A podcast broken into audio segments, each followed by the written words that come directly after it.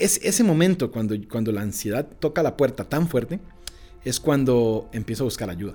Y resulta que voy donde un psiquiatra a regañadientes. Y el psiquiatra, el psiquiatra fue la primera persona que me dio como, un, como que abrió una, una cortina en toda la oscuridad y vi un poquito de luz. Eh, porque en ese momento yo estaba entrando en algo que viene, es una consecuencia del ataque de pánico, que es una depresión. La depresión básicamente lo que hace es que no tiene ningún sentido. Porque resulta que muchas veces puedes tener una depresión.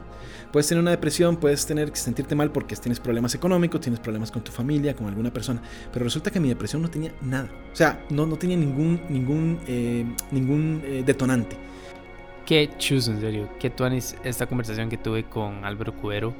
Eh, él es fotógrafo de naturaleza.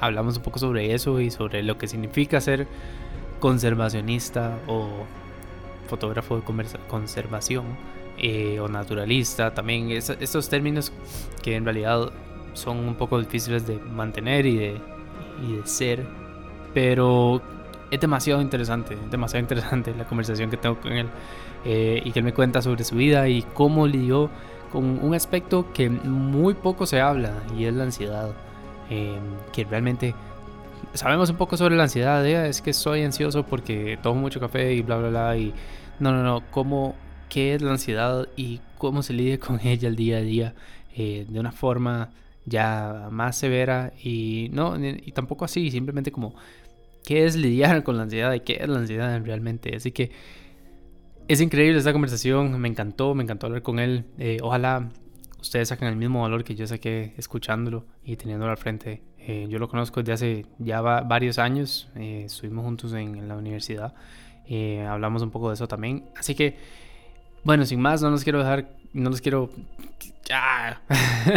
quiero nada más que escuchen la conversación y ojalá les interese bastante. Y aquí los dejo con Álvaro Cubero, Álvaro Wildlife Photo en Instagram. Estás escuchando En Crudo, un podcast que entrevista gente con diferentes proyectos y situaciones de vida que los ha cambiado y han logrado vivir una vida más plena, aún con tanto ruido alrededor. Todo esto mientras nos tomamos un café.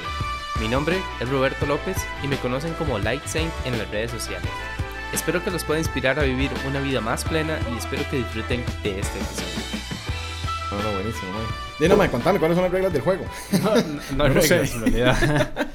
Em, no, lo primero que quería era que me contaras más o menos eh, qué haces, que, cuál es como tu último proyecto. Eh, yo hago una pequeña introducción al principio, como viste. Eh, entonces, teniendo en cuenta eso, como qué, qué haces, eh, cuál es tu, en este momento, lo más importante para vos y, y quién sos, básicamente. Buenísimo, buenísimo. no, no, excelente, excelente. Perfecto. Contame. Dale, dale, empezamos. bueno, en realidad, este... Bueno, pucha, ¿qué se puede decir en todo ese tiempo? Eh, ahorita tengo 28 años. Nací en el 91, aunque no parezca. Y eh, me dedico ya desde hace 6 años a hacer eh, pues proyectos propios en fotografía. Entonces, a pesar de que no vendo la fotografía como, como un producto final, sí eh, utilizo la fotografía como una herramienta, pues, y también la mezclo con otros mercados, que es casi siempre es la enseñanza y el turismo, que son lo que más, más he hecho en estos años. Pero, puf, el cómo llegué hasta acá, eh, creo que es eh, una historia que va llevando una, que es como una cadena de consecuencias y una cadena también de reacciones, acciones que se han hecho durante este tiempo y que definitivamente lo ha ido forjando uno. Yo nunca en ningún momento cuando salí de Punta Arenas, de Esparza, donde yo vivía, eh, nunca pensé que iba a hacer esto hoy en día. Tal vez tenía fantasías de adolescente normal, de que quería ser tal cosa, tal otra, pero nunca dije en algún momento, personalmente voy a ser dentro de tantos años un fotógrafo que se dedica a hacer turismo y enseñanza. Entonces es como, es como muy interesante, ¿no? Todo el, el, proyecto, cómo te va llevando. Pero, pero bueno, para terminar la introducción, este, nací en un pequeñísimo pueblo en el Pacífico el Pacífico Central de Costa Rica, que se llama Esparza, más específicamente en un pueblito que se llama Marañonal. Eh, teníamos muchos, muchos árboles de marañón en aquel momento, y ahora ya pues lastimosamente no. Em, y pues nací en una familia bastante numerosa, eh, éramos, eh, básicamente somos siete miembros, cinco hermanos y mis papás. Y siempre como en el seno de una familia, pues no tan, tan humilde, pero tampoco como con grandes recursos. Nunca nos sobraba el dinero, digamos. Y después de ahí fue cuando empecé a, hacer lo que mi mamá me definiría luego como un bombeta, que sería una persona que se metía en absolutamente todo, todo le gustaba, todo en el colegio era el primero que se apuntaba a los grupos, a las cosas, y fue así como terminé básicamente siendo voluntario en la Cruz Roja. y fui voluntario en la Cruz Roja más o menos. Eso nunca nadie se lo espera. Eh, fui voluntario en la Cruz Roja desde los 13 años como hasta los 19 años. Lo más interesante es que cuando entré a ser voluntario en la Cruz Roja, eh, básicamente es porque uno entra con el morbo de que quiere ver los accidentes y que quiere ayudar en esas cosas y todo, pero te das cuenta que en realidad no puedes hacerlo legalmente hasta que tienes 18 años. Entonces, como quien dice, entré mal en la Cruz Roja porque entré muy joven, con 13 años. Entonces me ponían a hacer todos los trabajos que básicamente podía hacer una persona menor de edad. Eh, podía no sé, que de repente acomodar cosas, llevar papeles, ayudar a sacar fotocopias, eh, ir a comprar el pan, de todas las cosas que se pudieran hacer para un joven. Y el Zoila, el Zoila definitivamente. Y entramos varios jóvenes en ese momento, amigos míos, y empezó a crearse un, algo muy interesante, algo como una especie de, de, una hermandad, ¿no? En ese momento nuestra división de Cruz Roja se llamaba Juventud, eh, por, obvias razones, y empezamos a, a, sentir que lo que estábamos haciendo tenía un valor. Y en ese momento fue cuando pues me empecé a dar cuenta que tenía ciertas actitudes para hablar con las personas, para socializar un poco, para contarle a los demás cosas importantes. Este, de repente eh, tenía tenía ante mí varios jóvenes en escuelas y colegios donde le dábamos diferentes tipos de charlas. Les enseñamos un poquito de reciclaje, les enseñamos un poquito de... Incluso llegamos a tocar temas tan delicados como la sexualidad, temas tan delicados como la drogadicción. Y empezamos a hacer giras por los, por los colegios, escuelas. Y en aquel momento la sección de juventud de la 6-3, que era la, base operativa de Cruz Roja en Esparza, llegó a ser una, una base muy, muy importante a nivel país. Empezamos a dar muchas charlas. Y empezó a transformarse. O sea, es, es como un buen ejemplo de lo que uno y cree que uno va a entrar a algo, a una cosa, y termina siendo completamente otra cosa diferente. Y, y, resulta que nunca, me, nunca lo imaginé y tampoco lo hice con esa intención. La Cruz Roja me abrió la primera oportunidad a lo que hago hoy en día. Porque en aquel momento, cuando ya tenía algunos años de trabajar haciendo eso, eh, yo me dedicaba a hacer algunos anuncios para una camarita pequeña que tenía mi papá y me dedicaba a hacer algunos anuncios para la Cruz Roja, algunos videos y pues empezaron a ver que había actitudes ahí como en la imagen, en la producción audiovisual. Y te interesaba. Y que me interesaba muchísimo. Y resulta que me dieron la primera oportunidad de viajar fuera del país y fue a Nicaragua, a, una, a una charla que dieron allá, una especie de taller que era una, no sé si se acuerdan de la olla de presión de TNT, que te daban 24 horas para hacer un corto televisivo, algo así existía en aquellos tiempos. Era una cosa así me extraña y allá en Nicaragua hicieron como su versión centroamericana, entonces nos daban 24 horas, nos metían como en una especie de campamento, éramos los chicos de la Cruz Roja y los chicos de los Boy Scouts también, era un taller binacional entre Costa Rica y Nicaragua, y nos daban como 24 horas para hacer un cortometraje acerca del agua, de la conservación del agua. Resulta que entre todas las cosas el, los profesores de ese taller eran, eran amigos. Eh, en ese momento no los conocía, hoy en día son muy amigos. Y son los primeros que me dieron la oportunidad de vivir de la, de la producción audiovisual al principio. Ellos fueron los que me dijeron después terminando, el, terminando como ese taller, eh, para los que se pregunten, el corto quedó terrible, pero, pero lo hicimos con mucho amor y mucho cariño. Y vieras que ellos me dijeron, ¿qué, qué vas a hacer ahora? Estaba justamente en los 17 años, estaba terminando bachillerato. ¿Y qué es lo que vas a hacer? Y yo le dije, bueno, mi, sueño siempre ha sido estudiar relaciones públicas o algo así en la universidad, esa era mi, fantasía. Y ellos me dicen, no, pues si querés, nunca esté interesado en la producción audiovisual y puedes venirte a San José. Nosotros podemos buscarte algo donde dormir, donde vivir. Y pues, de ahí, en esos momentos. Eh, en, ese, en ese caso, ellos eran los, los facilitadores del curso, pero ya no pertenecían a la Cruz Roja, sino que en ese caso eran como los, nada más habían sido subcontratados para hacer este taller, ¿no? Y me dijeron, en el Instituto Nacional de Aprendizaje de Costa Rica, pues tienen un taller de producción audiovisual en el Centro de Imagen. Aceptan solamente 12 personas eh, cada año, pero tal vez lo podamos hacer el intento. Y resulta que, a pesar de que le dije a, a, mis papás de la idea, no estaban demasiado de acuerdo en que me fuera. Irse desde el lejano Esparza hasta, hasta la capital era todo un salto. Pero la verdad es que si algo puedo decir de mis papás es que a pesar de que ellos siempre me dijeron honestamente lo que pensaban, nunca me pusieron una traba. Nunca me dijeron esto no se hace y punto. Siempre me intentaron como llevar y que yo tomara la decisión, pero sabiendo bien lo que ellos pensaban de esa decisión. Y eso fue un apoyo que hasta el día de hoy lo agradezco muchísimo. Y di el salto y básicamente le dije a mi mamá que iba a ir a hacer un fin de semana a apoyar esta productora audiovisual. Todavía me está esperando desde ese fin de semana, no he regresado. no he regresado a Esparza ya hace 10 años. Y casi 11.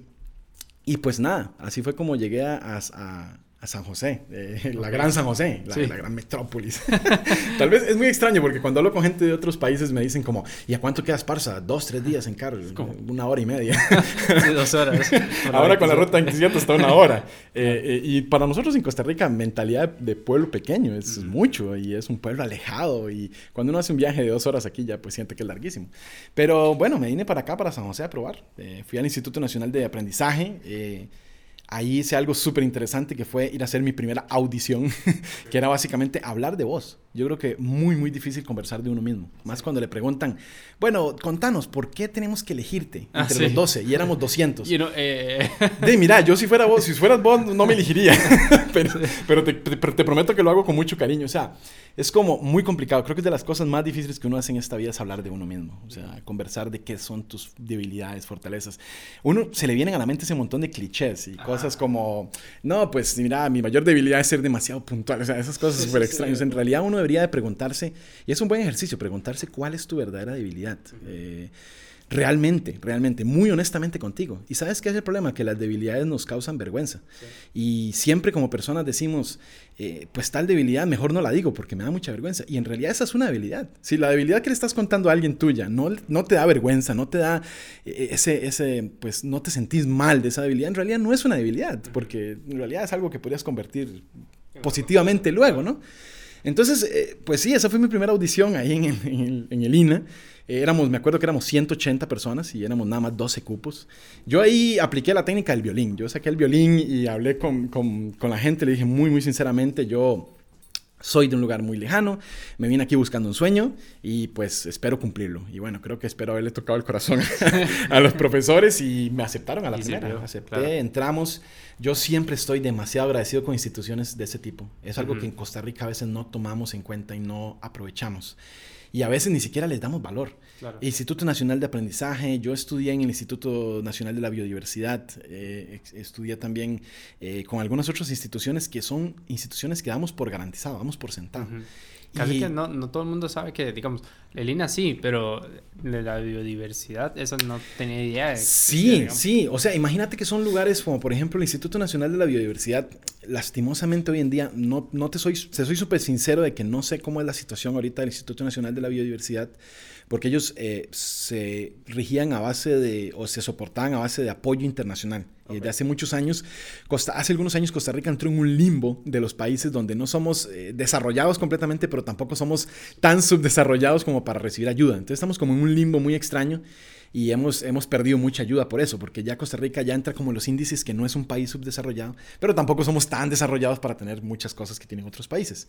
Entonces creo que el Instituto Nacional de Biodiversidad se, se encuentra ahorita como en un momento difícil, me parece, porque no recibe mucho apoyo, pero cuando yo hice mi, mi carrera ahí en el 2012, eh, que básicamente me gradué como guía naturalista de, de, Costa Rica, eh, era una institución increíble, era, era un precio muy bajo en comparación con diferentes instituciones. En el INA, por ejemplo, a mí no, yo ni siquiera pagaba, sino que a mí me daban una beca. Entonces a mí el INA me daba algo para comer al final de mes. Entonces es, es, como esas instituciones han sido fundamentales, porque he recibido educación de muchos, de muchos estilos, muchos tipos, incluida la famosa autodidacta, que ha sido una de las mejores, pero de estas instituciones, estas que más bien te apoyan para que estudies, te ayudan, te, te dan como esa, esa palmadita que necesitas, eh, no, las tomamos en cuenta a veces, no las, no las tomamos en cuenta.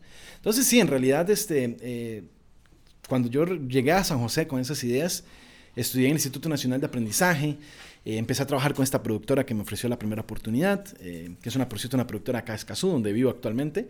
Este, y que realmente fue el que me fue llevando poquito a poco. Y en el Instituto Nacional de Aprendizaje aprendí las bases de lo que hago hoy en día, que es la fotografía como tal. Y no fue como hasta más o menos el 2011, yo llegué aquí como en el 2009, fue como hasta en el 2011 que que empecé a, a, tener ese gusanito por la fotografía. Me compré mi primera camarita, me compré las, la, primera vez que hacía pues fotografías de, de, algo. Intenté como todo el mundo hacer fotografías de los familiares, de, los, de, las mascotas, de los bichitos afuera de la casa, de los lo primero que saliera. lo primero que saliera. Era, era muy así la fotografía. Hasta que recuerdo muy bien que he tenido siempre la dicha de, vivir en un lugar bastante lleno de naturaleza, que fue Esparza, eh, donde yo vivía todavía en esos momentos era mucha, mucha naturaleza. Y aquí donde llegué no exactamente llegué a San José Centro, que es como la parte más de ciudad, sino que llegué a las montañas de Escazú. Llegué a la parte altita de, Escazú, por, cerca de San Antonio, y ahí tenemos un bosque todavía bastante bonito, que es la parte de atrás, se llama Cerro o Zona Protectora Los Cerros de Escazú, que es hermosísima. Y entonces siempre estuve en contacto con la naturaleza. Y fue ahí cuando mis primeros momentos de fotografía fueron ir a fotografiar oropéndolas ahí, en, ahí para arriba, en San Antonio. Y me recuerdo haber enseñado por primera vez una fotografía a alguien y que me dijera sinceramente, ¿qué es eso? Nunca lo había visto y estaba fotografiado a 200 metros de su casa. Y en ese momento me di cuenta de lo importante y poderosa que es la fotografía. Porque básicamente le dije a esta persona, es lo fotografía a 200 metros de tu casa. Y, y ahí me di cuenta que, que, la fotografía es una herramienta. Y ahí empezó como esa idea de que la fotografía era una herramienta, una herramienta, una herramienta. Ahora tenemos que averiguar una herramienta para qué. Sí, claro. Y, y, fue cuando, cuando empezó a ponerse más de moda, creo que por ahí esos años empezó a poner mucho más de moda el asunto de la conservación. Eh, que es muy complicado llamarse a uno mismo conservacionista, porque si uno llega y te dice, bueno, yo soy conservacionista, ¿qué es exactamente un conservacionista? ¿Y cuáles son las reglas que rigen a un conservacionista? Yo creo que yo intento todos los días ser conservacionista, pero no puedo llamarme hasta el momento conservacionista porque todavía mi vida personal tiene mucha huella. Eh, todavía mi vida personal consume demasiados recursos. Entonces es como que el, intentarlo hacer eh, me ha llevado por este camino. Me iré a morir algún día, como todas las personas, y no sé si voy a llegar a ser un conservacionista al final. No lo sé. Pero si dejo de perseguir ese, ese sueño de, ser conservacionista, de lograr tener el mínimo impacto en el, mundo, eh, creo que ya estás haciendo algo, ¿no? En ese momento que intentas como, como lograrlo. Y es esta naturaleza la que me enseña eh, que la fotografía es poderosa, que la fotografía de animales es muy, muy interesante, es muy, muy complicada, pero que al mismo tiempo eh, da algo más. Mi fotografía intenta, pues, mostrar algo más, que al final la fotografía no termine en ser solamente algo bonito, eh, porque para bonito se lo enseño a mi mamá y a ella siempre le gustan mis fotografías. pero, pero para algo muy, muy importante que deje algo. Entonces, a mí me encantaría que el día de mañana, Roberto, eh, lleguemos y digamos, eh, bueno, estas son las fotografías que dejó Álvaro. Sirvieron de algo, apoyaron algo, les quedó algo importante, cumplieron una función. Eso es lo que me gustaría algún día, ¿no? Pero resulta que llega un momento importante en el cual hago fotografía ya casi me estoy quedando sin tiempo en mi trabajo para hacer fotografía y resulta que no me había dado cuenta que uno ocupa dinero para vivir.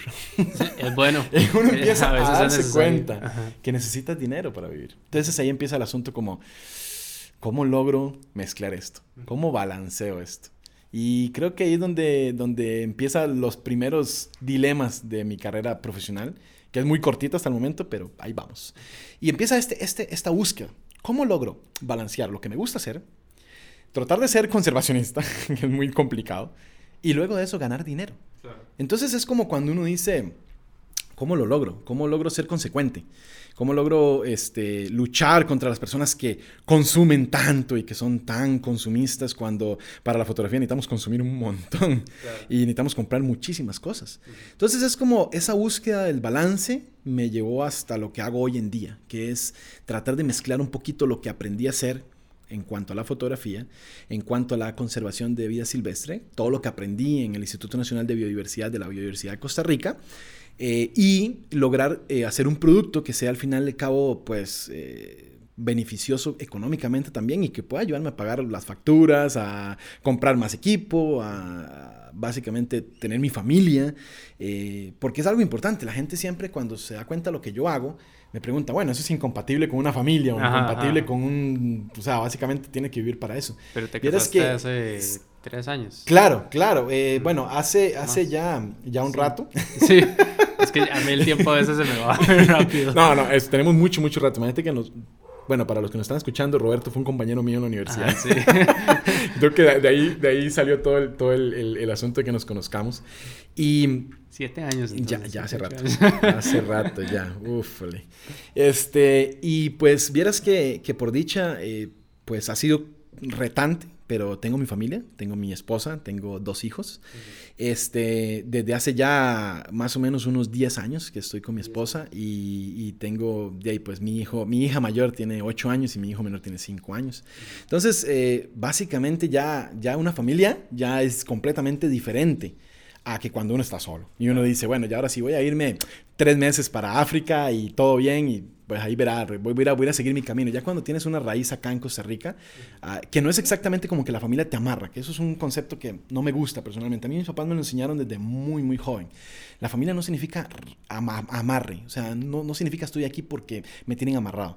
Creo que la familia, al fin y al cabo, se trata de ese, de ese balance. Creo que mucho trata sobre el balance en esta vida. Creo que, ya creo que ya entiendo más o menos tu, tu idea con este podcast, ¿no? Eh, eh, porque la familia se trata de eso, de que vos gustosamente compartes el tiempo con ellos. Y si no estás haciendo eso, básicamente no estás eh, viviendo el concepto realmente como es, a mi criterio personal. Pero eh, siguiendo con este tema, es que mm, usualmente la gente cree que es muy complicado hacer lo que uno hace. Yo viajo muchísimo por el trabajo eh, y tener mi familia. Resulta que lo más, más importante ha sido el apoyo. Porque si yo, mm, desde el principio, cuando, em, cuando iba a tener a mi primera hija, eh, yo comenté con mi esposa acerca de esto. Yo le dije, bueno, vamos a ver qué hacemos, qué mm, voy a ver qué consigo trabajo, algo así, porque viene una vida por delante, viene todo ese montón de, de asuntos a la cabeza de que, ¿qué, Dios mío, ¿qué me, ¿en qué me metí? Eh, híjole, empiezan todo ahora, bueno, es complicadísimo, hay mucha tecnología para tener bebés hoy en día, pero esta tecnología es carísima, entonces eh, ya están los monitores de bebés y que están los, todos los asuntos, bueno, en fin, hay un montón de artefactos. este... Y pues nada, en ese momento mi esposa me dijo, o sea, en el momento que nuestra hija se convierta como en el estrés y se convierta como en, se convierta como en un, en, un, en un, obstáculo en nuestra vida, creo que estamos haciendo mal. Creo que ese momento pues no debería llegar, debería ser muy orgánico. Y recuerdo muy bien cómo mi esposa me apoyó en ese momento y se abrió ante mí un, un mundo de posibilidades diferentes.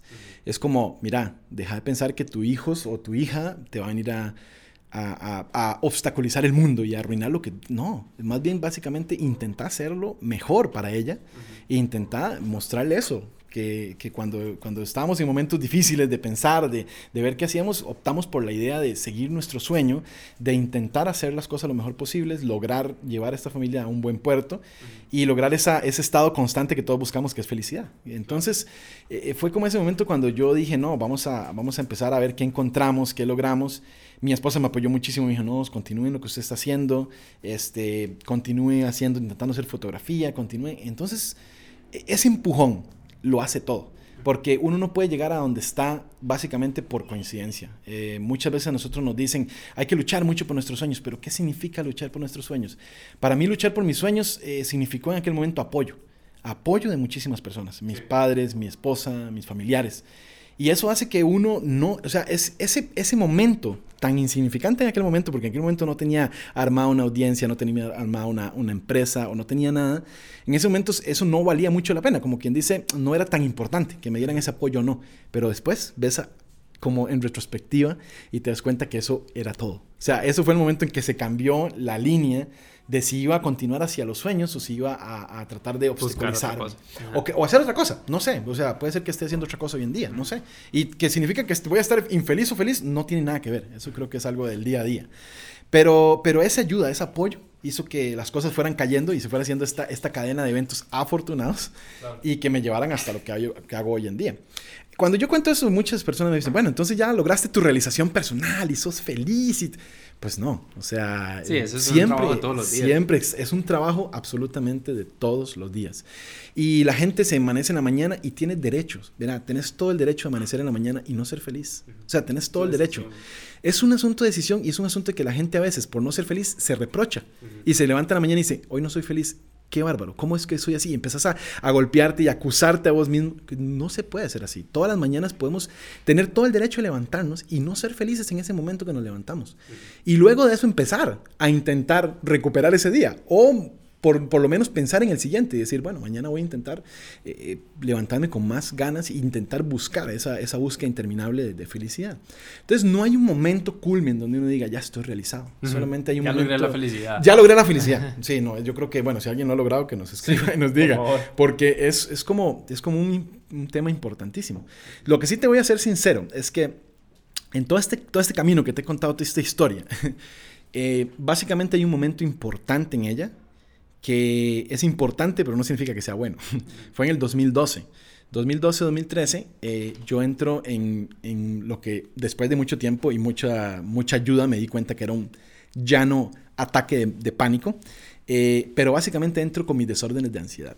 Eh, en el 2012-2013 fue un momento súper complicado porque recién había nacido mi hija, eh, todo parecía ir bastante bien, la gente le gustaba el tipo de fotografía que estaba haciendo, la gente empezaba a llamarme, ya empecé a hacer como un poquito más, había recién sacado, había empezado a hacer portafolio, había empezado a crear empatía con las personas, había empezado a hacer guía turístico, como quien dice, todo iba encaminándose, ¿no? Todo ese asunto como que ya las ruedas del tren iban avanzando. Y resulta que se viene este, este, este leñazo, que no hay otra, palabra para llamarlo, y me da un ataque de pánico. Yo en aquel momento no sabía que era un ataque de pánico. Eh, me recuerdo muy, muy bien una de esa noche que yo le llamo fatídica, pero también al mismo tiempo lo llamo bastante, eh, bastante necesaria. Porque mira, era muy, muy necesario que yo tuviera algo así. ¿Para qué? Para que buscara ayuda porque es un asunto que la ansiedad en mí siempre ha estado latente, ha estado como escondidita y yo desde que tengo memoria me como las uñas y tengo problemas con ansiedad de muchos tipos, soy medio trastorno obsesivo compulsivo, pero como son cositas pequeñas nunca le tomas importancia. Hasta que ese momento, esa noche, fue una noche justamente, estaba en mi casa durmiendo y nada, te levantas. Es, la gente me dice, explícame qué fue lo que pasó. Mira, es muy sencillo. Me levanté con la certeza absoluta de que me iba a morir. Eso es todo. O sea, yo me levanté y yo, o sea, me desperté en pronto tipo 10, 11 de la noche. Me levanté y lo primero que dije, me voy a morir. No es que creo que me voy a morir, no, no, no. No, no es que pareciera, no. Me voy a morir. Una certeza absoluta de que me iba a morir. Y, y empieza como esta sudoración y empiezo como que, que me falta muchísimo el aire y, y siento que se me, me, aprieta el pecho. Siento que, bueno, terrible, o sea, terrible. Empecé a temblar, un, un asunto horripilante. Yo le dije a mi esposa, o sea, me voy a morir me voy a morir y me voy a morir. O sea, no hay nada, ni siquiera me decía, pero vamos al hospital. No, tranquila, no necesitas hacer nada, porque yo me voy a morir. yo me voy a morir, es que va a pasar. O sea, ya, es una certeza absoluta. Resulta que, bueno, logro pasar la noche, no sé ni cómo. no sé ni cómo logré pasar la noche. Eh, al día siguiente eh, era terrible, yo me sentía como, ¿será esto fue una pesadilla? Sí pasó, no pasó, medio, medio dormía, medio me despertaba, horrible. Mm. Fui de inmediato así como a todos los especialistas, yo soy una persona que viví con asma toda mi adolescencia, entonces fui donde el especialista, yo decía, es que me falta el aire, me estoy muriendo, tengo un ataque de asma, algo así, pero era diferente, era diferente a todo lo que había en algún momento, porque yo he pasado madrugada, los, los que nos escuchan y han tenido asma saben lo que es pasar una madrugada, puntas al butamol ahí en el, en el hospital, eh, y eso ya me ha pasado antes y no era igual, era diferente. Fui donde un cardiólogo, fui, y ¿sabes qué es lo más? Se podría decir que lo más, más retante de todo esto es que todo el mundo te dijera que estabas bien. Claro, que te eh, vieran y vieran, ¿no? El doctor te decía, tu corazón está perfecto, tus pulmones están perfectos, tu capacidad de pulmonar está perfecta, o sea, todo está perfecto. Yo creo que ese momento es más difícil que si me hubieran dicho que estaba mal. No sé por qué, pero el, que me hubieran dicho que todo el mundo, los doctores me dijeran que, que estaba bien, empezó a, darme una incertidumbre terrible y empecé a sentirme peor. Es como, ¿por qué me pasa esto? Sin, y básicamente ya no podía ni siquiera manejar. Yo iba manejando en el carro, me agarraba ese ataque y básicamente tenía que parar el carro porque yo sentía que me iba a morir de nuevo. Esto fue el 2012. Eso fue por ahí del 2012, sí, 2012 si no me equivoco. 2012 fue el año que, que tuve ese primer ataque de pánico. Fue cuando alguien, pero ahorita en este momento ni siquiera recuerdo quién, alguien me, me dijo, ¿Nunca has pensado ir a ver a un psiquiatra? mira, eh, siempre dicen que la lengua lo castiga a uno. Y yo era básicamente los que siempre decía, mira, eso es asunto, los psiquiatras, los psicólogos, es para la gente que está loca. Para la gente que está loca, o sea... eso es muy de sociedad. Eso es, una, es una cosa, o sea, creces en un, en un, pueblito donde te enseña que cuando te sentís mal te lo, te lo, te lo tragas y después de eso vos verás qué haces, o sea, todo bien. Y entonces es cuando... O que no, o que no es de hombres, eso. Eso es importante, o sea, qué importantísimo. Mira que Mira que mucho se dice acerca de esto, ¿no? El del asunto del machismo y, todo esto. Eh, eh, yo siento que, siento que muchísimo, por supuesto, el, terrible problema como sociedad es que lo normalizamos y todos creemos que es normal. Entonces, este, cuando yo estaba joven, eh, muy, muy, muy niño, podría decirse, tal vez, que tenía capacidad de entendimiento, pero era joven, llámese 8, 10 años, siempre veía pues esquemas de, machismo que lo veía normal. Y a pesar de que mis papás nunca me, enseñaron como exactamente esto, como que las mujeres tienen que hacer esto, los hombres esto, sí mis tíos, mis tías, mis abuelos, pues, uno ve ejemplos de eso.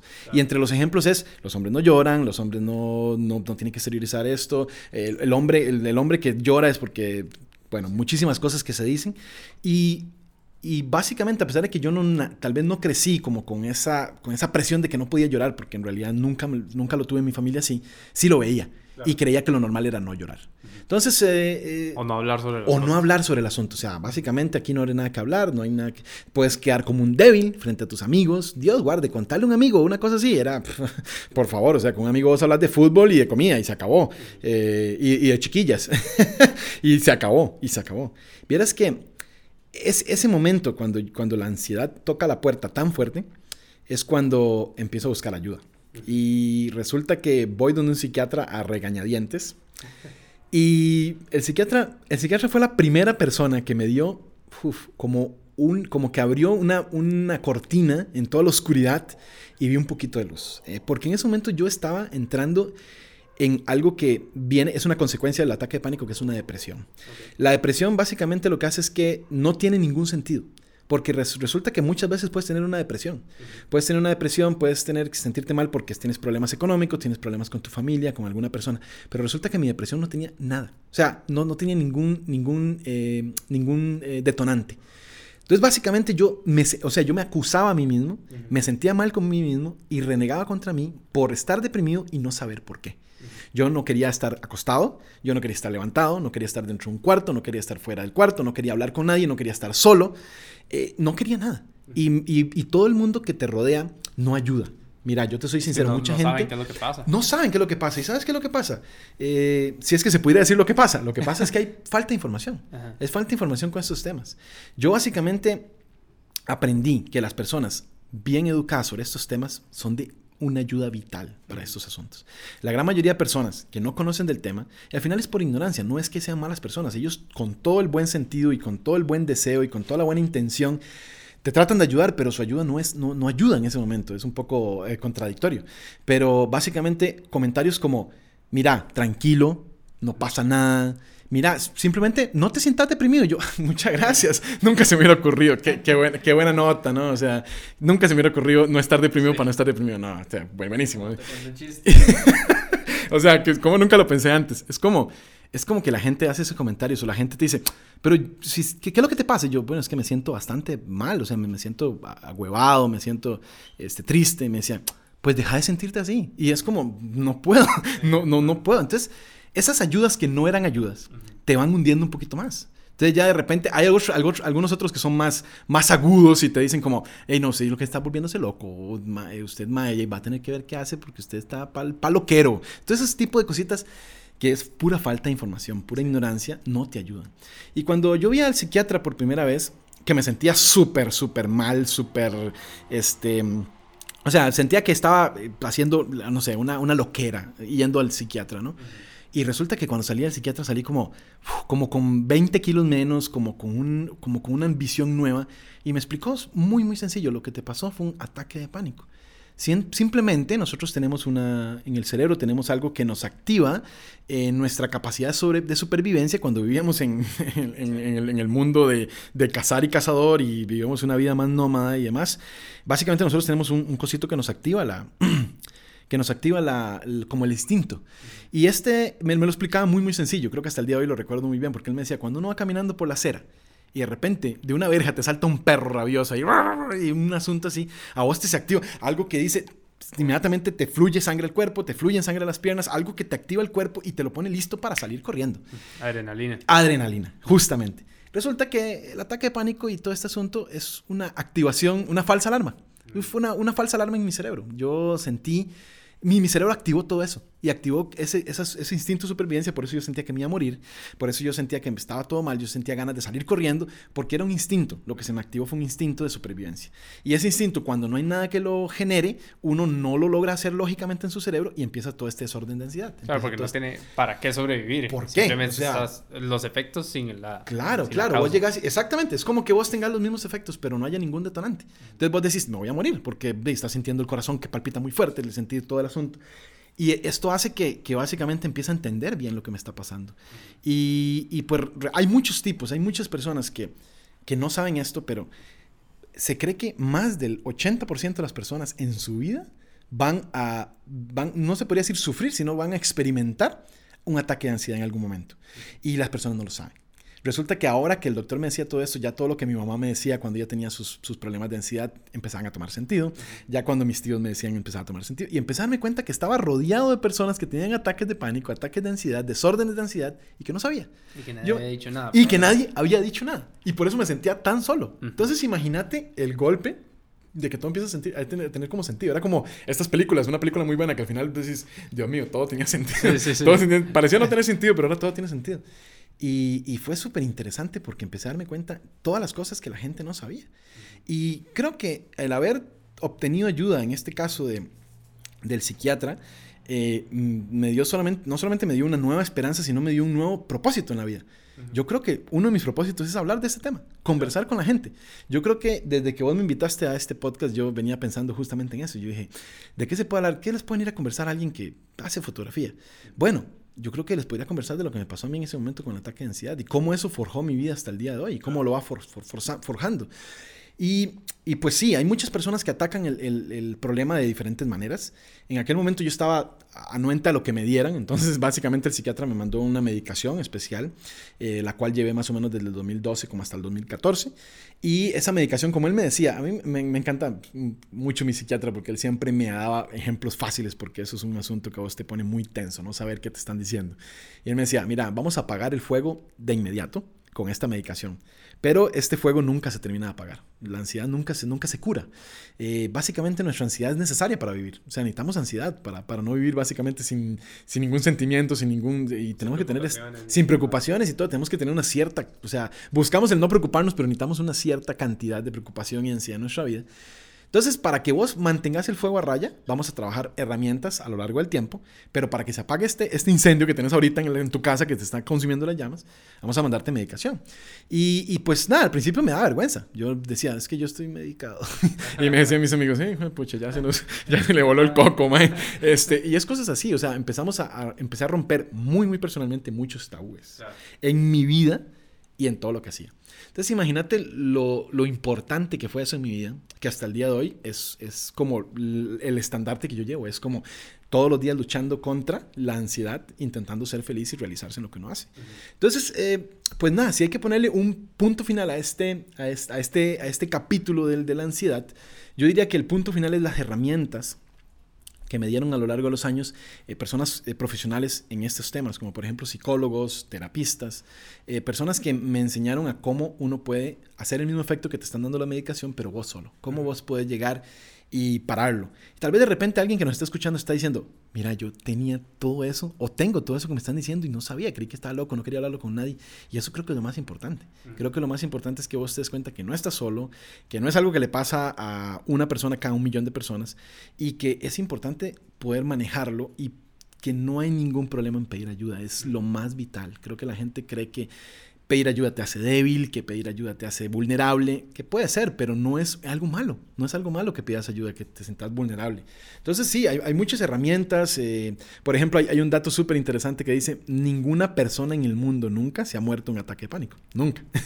Entonces, eh, eh, quiere decir que esa, esa, esa, certeza absoluta que yo me iba a morir era completamente falsa, creada, falsa por creada por mí. No hay ninguna persona que se haya muerto de ataque de pánico. Tal vez de repente hay personas que se mueran por diferentes cosas, que le dio un ataque de pánico manejando un carro y se mató. Pero directamente el ataque de pánico no te pueden morir. Pero la mente es súper poderosa, te puede hacer sentir terrible.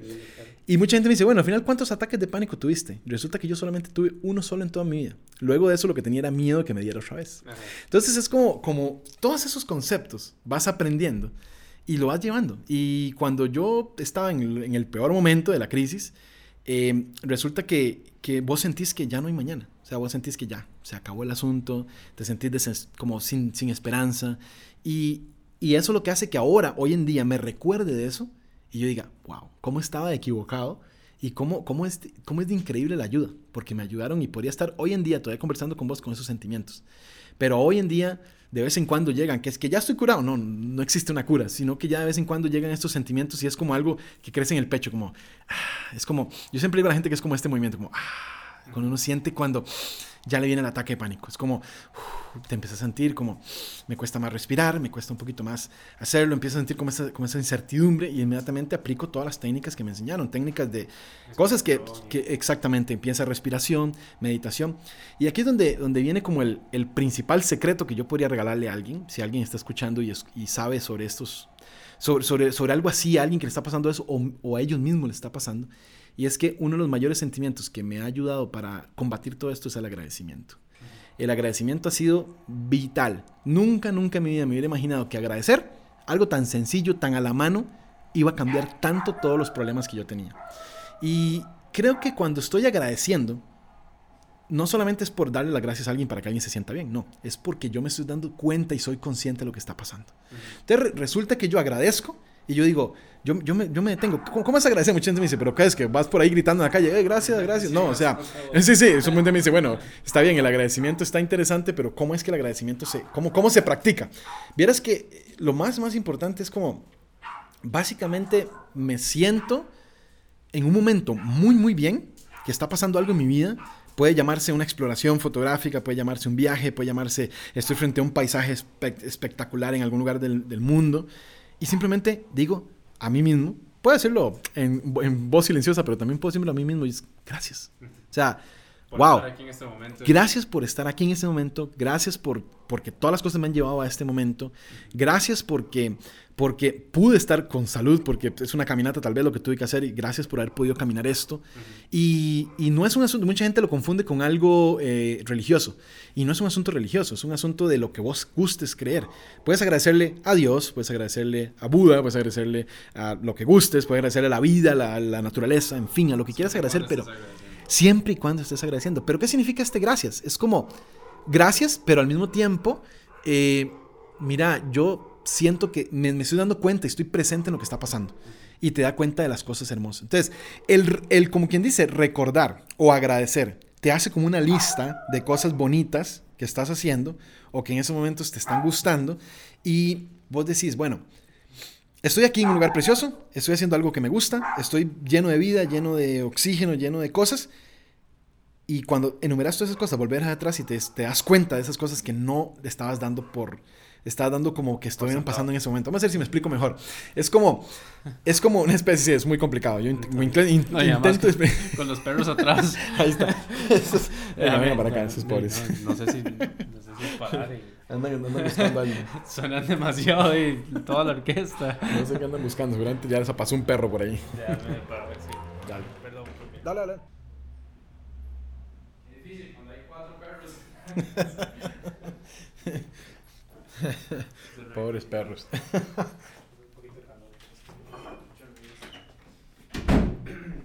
ya, perdóname. No, no, no, tranquilidad. Bien estaba por preguntarte qué pasaba si me equivocaba. No, no, no, de dejarlo igual, pero bueno. No, te, echamos, te echamos a pedazos. Sí, pero no pasa nada. Buenísimo, buenísimo. Ahora sí. buenísimo. Entonces me estás contando de las cosas, el agradecimiento, pero ¿por íbamos? Eh, eh, fue bastante complicado. Vamos a ver, sí. tal vez esto fue necesario para, para acomodar un poco las ideas. Okay. Eh, básicamente lo que te quería contar era acerca de esto del agradecimiento. Yo creo que cuando agradeces, haces como una lista de cosas que están pasando en ese momento por los cuales estás agradeciendo. Y al hacer eso, inconscientemente estás haciéndote presente y consciente de todas esas cosas maravillosas. Mira, toda mi vida, desde el momento que yo decidí hacer esto hasta los grandes logros, pequeños logros, grandes obstáculos, pequeños obstáculos, siempre han sido cosas espectaculares que van pasando tan rápido y tan a la carrera que no a veces no me doy cuenta. Y a veces no como que no tengo conciencia en ellos. Y es cuando ese momento de agradecimiento ahora me ha hecho tomar mucha, mucha conciencia en ellos. Entonces yo llego y digo, mira, vamos a ponerte un ejemplo súper, súper eh, específico. Mira, yo estoy fotografiando, no sé, algo, vamos, el último que fotografía así muy, muy espectacular, tal vez de repente algo en África estoy frente a un animal increíble que tal vez nunca quería llegar a conocer, lo había visto en documentales y había soñado toda mi vida con verlo. Cuando estoy frente a él, digo, gracias, o sea, gracias. Tampoco, tampoco como que me detengo de hacer lo que estoy haciendo. Puedo estar tomando fotos y al mismo tiempo agradeciendo. Soy como gracias, gracias por haber estado acá, por haber viajado hasta África, por pues haber hecho todas estas cosas. Pues eh, es como ese momento que vos dices gracias por esto, esto y esto. Y después empezás a darte cuenta que, pucha, ya tengo, con mis 28 años he visitado 26 países, ya con mis 28 años tengo un trabajo que amo, algo que, lo que, me, que cuando amanezco en la mañana no me da pereza ir a hacer, porque lo amo hacer, tengo pasión, tengo gente que sigue el trabajo, tengo, eh, tengo la dicha de poder hacerlo todos los días, tengo la dicha de que funcione. Y todas esas cosas ya las había dejado, las había dado por sentado y no había interiorizado en eso, en que en realidad debo estar súper agradecido por esas cosas. Me doy cuenta de todo lo bonito que tengo en la vida, todo lo bonito que está por venir y empieza el cerebro a generar eh, todas estas, este montón de hormonas que haces que te sientas feliz. Y entonces, exactamente, empieza la serotonina y entonces vos te, das cuenta que el agradecer, ese, ese pequeño ejercicio de agradecimiento, me generó la misma cantidad de serotonina que me hubiera, generado cualquier medicamento o cualquier otra actividad. Y entonces resulta que agradecer se convierte en un arma, en un arma para atacar a estos ataques de ansiedad. Y empiezo a ser más agradecido. Entonces agradezco a todo, agradezco a las personas, cada vez que las veo les, les hago saber que estoy muy agradecido. Eh, por ejemplo, es muy importante decir, Roberto, muchas gracias por, haber, por haberme invitado a hablar aquí en tu podcast. Esas cosas te hacen darte cuenta de lo bonito. O sea, qué interesante que ahora lo que haces sea tan, tan suficientemente interesante para que otras personas lo puedan escuchar. Entonces es como, como que te das cuenta de todas estas cosas, todo este, este montón de, de cosas que dabas por sentado.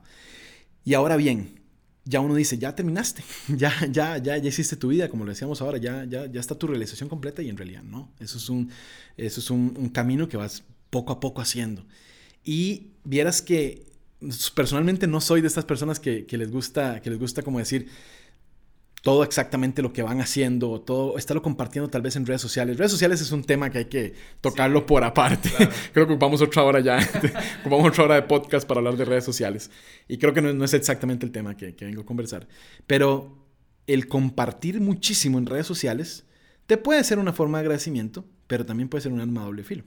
Y resulta que eh, esa, esa incansable búsqueda de, de la perfección de las redes sociales y de la vida pública, y ahora que las redes sociales le han dado un, escaparate, una ventana a que cualquiera sea una personalidad eh, famosa o recordada, independientemente si hizo algo bueno o no, o si hizo algo provechoso o no, hace que tengamos una búsqueda incansable de perfección. Y esa perfección a veces la crean, la crean para sus, para sus cuentas sociales. Y resulta que estas cuentas sociales ayudan a nuestra depresión y ayudan a que nos demos cuenta que te levantás un lunes en la mañana donde pegaste el dedo pequeño en la cama y el café se te quedó feísimo y te remaste un poco de salsa encima. Y cuando te metes a Instagram aparece tu amigo allá en playa barrigona, claro. sentado como con un coctelazo. Eh, eh, y el más como, gracias Dios mío por darnos este trabajo tan hermoso. Y, y entonces eso es como que pucha, o sea, inmediatamente sentís que vos no vales. Sentís que lo que estás haciendo, o sea, tu derrame de salsa, tu, tu café mal hecho y tu, y tu accidente en el, con el pie, básicamente es un fracaso. ¿Qué fracaso de vida? Que te lo mereciste. Que me, lo, me lo merezco porque soy un, soy un, fracasado, o sea, básicamente. Y eso es lo que no ayuda para nada. Entonces, siempre he intentado que en mis redes sociales haya como una, una cierta dosis de, de de, cosas que no son bonitas. no es como que va a poner uno todo lo feo. al fin y al cabo, también mis redes sociales son parte, son un escaparate para mi, para mi trabajo y no puedo estar poniendo ahí como todo el tiempo así como horripilantemente mal. Pero sí de vez en cuando les hago usar a la gente cuando el proyecto no salió, cuando el animal desapareció, cuando el animal no llegó, cuando pasé tres días esperando algo y no apareció, cuando no logré la fotografía, porque también es importante. La gente ve las fotografías bonitas del Instagram y todo, llámese las fotografías de naturaleza, y no saben todo el montón de fallas que hay detrás de esas fotografías. Entonces es como... que es una foto de, y probablemente de un viaje de una semana. Y, de una semana, es una semana. claro, y eso es un tema muy, muy interesante porque la gente cuando Personalmente, como, como, a mí me- como ya te diste cuenta, me gusta mucho hablar. Eh, básicamente, cuando doy conferencias y hablo sobre los temas de, de fotografía, siempre los trato de ligar un poquito a este asunto de, la, de cómo el agradecimiento, cómo la conservación, cómo la fotografía puede ser una herramienta. Eh, la gente se acerca al final y me dice, muchas gracias por la charla, muy bonita, me encantó, pero mis fotografías nunca van a ser tan buenas como las tuyas. Y eso es una, una frase importantísima. Primero que nada, estás desvalorizando tu trabajo y segundo, estás diciendo una mentira, porque tu trabajo puede llegar a ser igual de bueno que el mío o más bueno que el mío. Y lo más importante es que el trabajo que yo les mostré en esa charla es una recopilación de años de trabajo. Detrás de cada foto bonita de esa charla, de esa conferencia, hay miles de fotografías en la basura que no sirvieron. Entonces, en ese caso lo estamos ligando directamente a lo que yo hago, que es la fotografía, pero puede aplicarse para cualquier otra ram- rango de la, rama de la vida. Pues, puede ser cualquier otra cosa que hagas.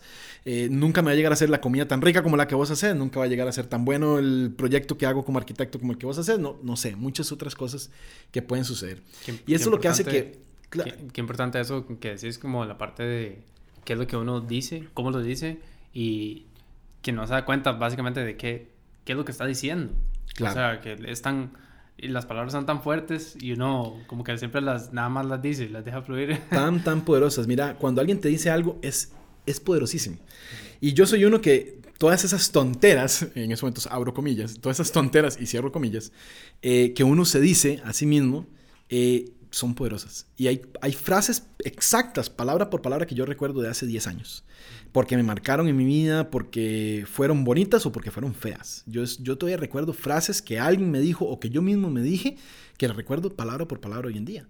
Entonces, cuando yo creía que esas cosas eran como, ay, esas tonteras de, que la- las, las palabras tienen fuerza, entonces, ¿qué, qué tontera.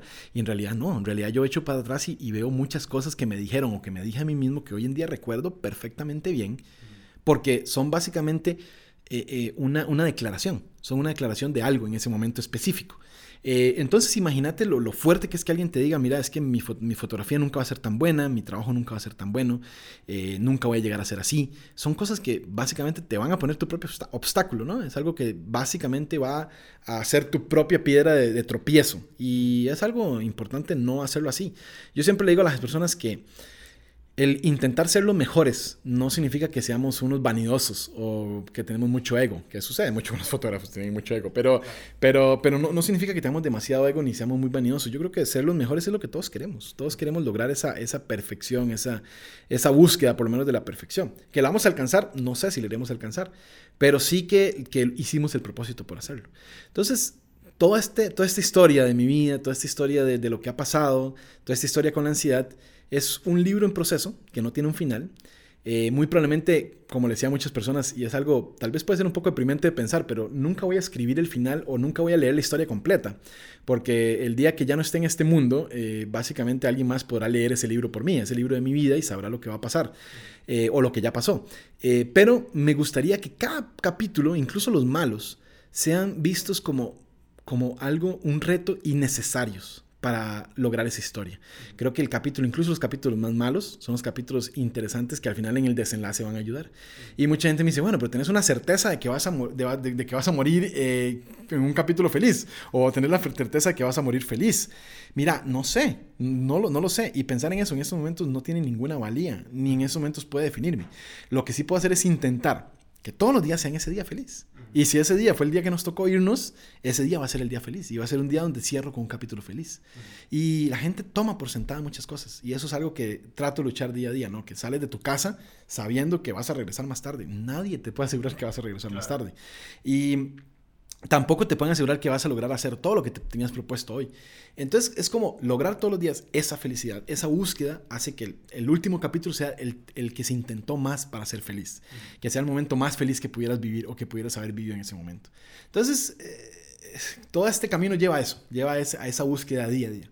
Y siempre le digo a la gente, no tienen que sentirse mal por sentirse mal, o sea, no tienen que culparte por sentirte mal, y tampoco tienes que sentir que, sos, estás solo en todo esto. Y creo que eso ayuda poco a poco te la van dando cuando vas sintiendo esos problemas y las personas que están a tu lado tienen que sentirlo. Y hay algo súper importante que tal vez si es que vos me dijeras, ¿qué podemos sacar de toda esta, de toda esta casi hora que tenemos hablando? Casi una hora.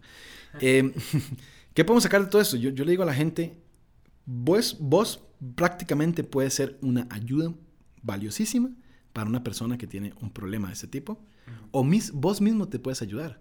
Entonces, después de escuchar todo esto, y cuando alguien se te acerca a contarte algo parecido, ya primero que todo tuvo el valor suficiente de contártelo, ¿por qué no ayudas? Y aquí es cuando empezamos a romper todo ese asunto de que ya no le tengo que decir que está loco, que ya le tengo que decir que si está deprimido, que deje de estar deprimido. Básicamente ya ayudamos a la otra persona y ya podemos ser valiosos esa ayuda puede ser más valiosa, porque no todas las ayudas son buenas. Eh, hay muchas ayudas que por, más intención que uno tenga, puede que no, Por más intención que vos tengas, puede ser que no sea una mejor ayuda o una buena ayuda. Entonces, entre más este tema se haga importante, entre más compartamos este tema, entre más lo conversemos con las personas, más podemos ser una ayuda. Cuando un amigo te dice, mira, me pasó esto y esto y eso, tengo un problema. Un amigo ni siquiera, también puede ser un familiar. Un familiar que amas muchísimo y te dice, mira, como los familiares nos vemos casi siempre, a veces sentimos que no podemos contarnos cosas tan profundas como esas. Y te dice un familiar, mira, yo siento en esos momentos que, que, que no quiero hablar con nadie, pero tampoco quiero estar solo, que, me siento muy mal, que siento que me ahogo, que siento... Y entonces vos puedes decirle a la persona, no tienes que darle una, respuesta, mucha, una respuesta definitiva, como mucha gente me dice, es que yo no puedo ayudar a mi amigo ni a mi familiar porque no soy psicólogo, no sé qué decirle.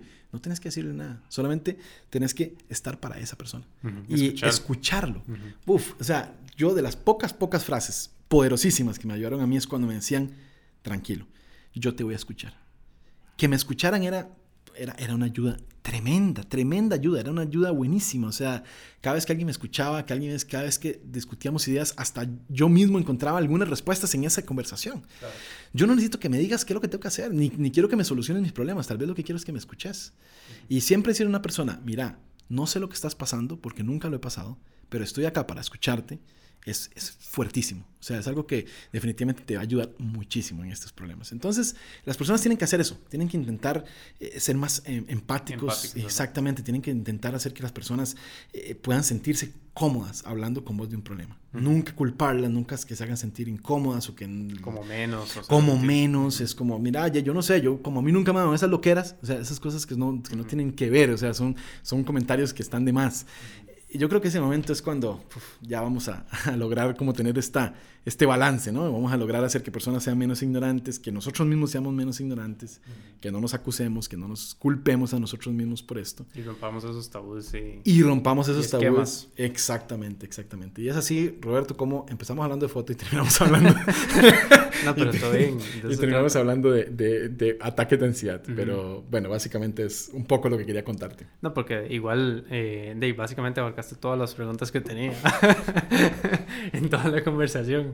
Qué bueno, qué bueno. Pero no, la verdad me, me parece muy, muy, muy interesante. Eh, creo que sí, creo que el tema de la ansiedad eh, es algo como que, bueno, poco a poco me ha, me ha, salido por aquí, por allá, por allá, pero, pero nunca he tenido eh, una conversación con alguien que realmente ha pasado por eso y ha intentado y ha logrado llevarlo de la mano con su vida, porque al final es eso, es como y uno se casa con uno mismo, ¿no? Claro, claro. y, tiene que, tiene que vivir con uno mismo y, y, llevar adelante eh, esas cosas que al final te marcan y son parte de vos, ¿no? Claro, claro que sí. Y vieras que es un asunto importante que a veces la gente dice, bueno, yo, bueno, ya me escuché en este podcast que, que algo sobre la ansiedad, voy a, voy, a, voy a buscar la cura para esa ansiedad. Sí. Vieras que la, ansiedad nunca se logra curar. Yo creo que ya eso ya, ya, lo, ya lo dejamos en claro. Eh, por lo menos no por el momento. este, pero eh, lo más importante es que aprendas a vivir con ella. Aprendas a vivir con ella y empieces a identificarla. Creo que lo más, más importante, y si alguien me dice qué es lo más importante para poder lograr vivir con la ansiedad o poder tenerla controlada, es que sepas identificarla. Porque la mayoría de veces como seres humanos no sabemos lo que es ansiedad y lo que no es ansiedad. O no sabemos que esto que me está aquejando en este momento es ansiedad. Entonces cuando sabes identificarla, básicamente le restas importancia. Y decís, bueno, mira, básicamente yo me sentía súper nervioso de, eh, de, ir a este examen del, del, del, del, colegio y estas cosas. Son ansiedades normales, son ansiedades saludables hasta cierto punto. Son las que te hacen que estudies. Porque si no te la ansiedad de no salir bien en el examen, no vas a estudiar. Eh, pero sin embargo, después vienen otras ansiedades sin sentido. Como por ejemplo, vos estás tranquilo en tu casa y estás teniendo una hermosa tarde como la que está haciendo hoy, que está preciosa. Eh, ya huele a diciembre, ya, ya estamos en diciembre, pero ya huele a Navidad. Y vos básicamente que me pasa muchísimo, te das cuenta que esa tarde es hermosa y todo está precioso. Y empezás a pensar en qué va a salir mal, porque algo tiene que salir mal. Y ese es ahí el punto de la ansiedad. La ansiedad es ese sobre preocuparse de que algo va a salir mal. Entonces vos decís, bueno, estoy en un momento perfecto en mi vida, me encanta, estoy en una buena relación con mis allegados, con mi hijo, con mi esposa, con mi familia, con mis amigos. algo va a salir, todo está muy perfecto. Algo tiene que salir mal. algo tiene que salir mal. Y ahí es cuando empezamos la ansiedad. Y la gente no se da cuenta que eso va siendo una bola de nieve. Y entonces es como, quisiera salir mal, ya me van a decir, voy a ir donde el doctor porque ya seguramente tengo algo malo, algo me va a pasar, alguna enfermedad terminal, algún, o sea, empiezas a pensar cosas extrañamente locas que al fin y al cabo son tan válidas porque vos puedes preocuparte por todo eso, pero no quiere decir que tengas que vivir preocupado por eso. Yo muchas veces en las, en las conferencias y talleres hablamos mucho de la, de la, intoxicación de la información. Es un término que no sé, se yo lo he escuchado en algunos, en algunos foros, algunos lugares, pero no sé si está reconocido 100%. Pero el intoxicar esa información básicamente hace que vos te sientas muy mal por un exceso de información.